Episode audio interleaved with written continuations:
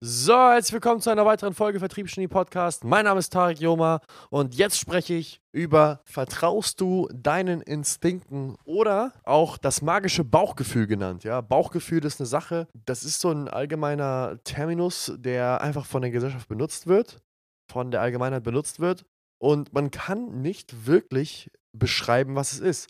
Und eine Gemeinsamkeit, die ich auch an Bauchgefühl und auch Erfahrungen mit Bauchgefühl in meinem Case und auch im Case von anderen Menschen gemacht habe, es war noch nie jemand enttäuscht, auf sein Bauchgefühl gehört zu haben. Aber sehr oft enttäuscht, auf sein Bauchgefühl nicht gehört zu haben. Geht euch das auch so? Ich habe noch nie jemanden kennengelernt, der gesagt hat, oh, ich wünschte, ich hätte nicht auf mein Bauchgefühl gehört. Das ist ein Satz, den habe ich noch nie in meinem Leben gehört. Ich habe vielmehr immer gehört, sowas wie, mein Bauchgefühl hat mir schon gesagt, dass es scheiße ist. Ich hatte ein schlechtes Bauchgefühl dabei.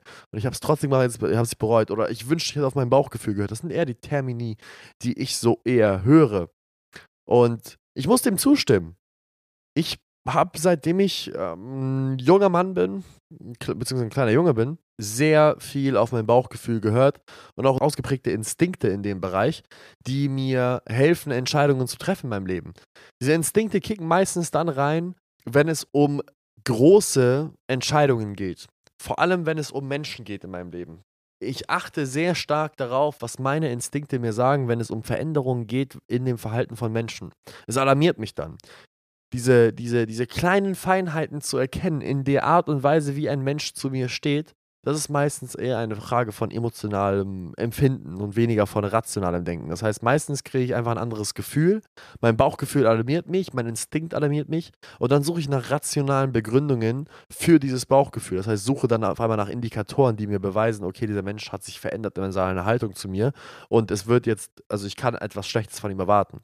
Weil das ist tatsächlich oft genug der Fall gewesen, dass ich dann in einer Situation war, wo mein Bauchgefühl gekickt hat. David ein ähnliches Gefühl übrigens hatte, wenn es um einen Mitarbeiter, einen Kunden, einen Feind oder irgendwas derartiges ging.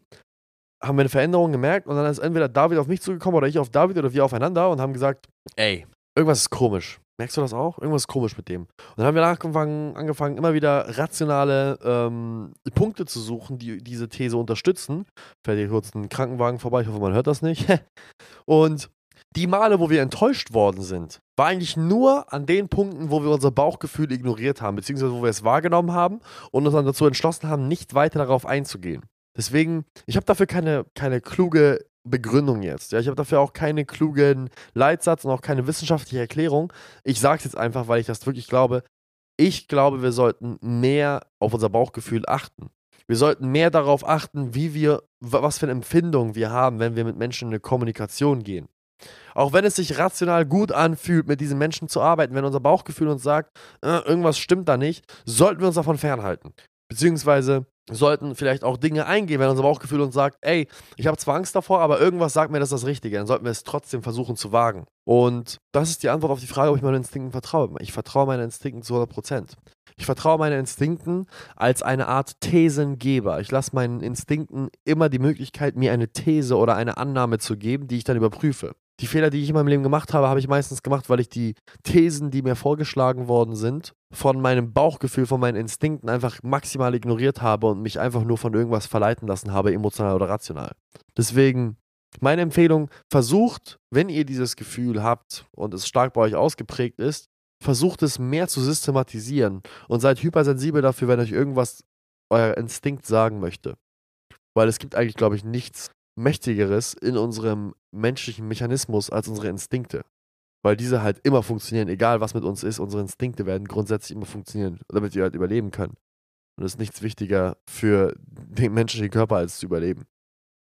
In diesem Sinne, eine etwas kürzere Folge, nicht so ausführlich, aber ich hoffe, sie hilft anderen Leuten, ein bisschen Bewusstsein dafür zu schaffen, für ihr Bauchgefühl und vielleicht so ein bisschen ihnen die, die Möglichkeit zu eröffnen, mehr darauf zu achten. Ähm, ja, in diesem Sinne, vielen Dank fürs Zuhören und bis zum nächsten Mal. Ciao, ciao.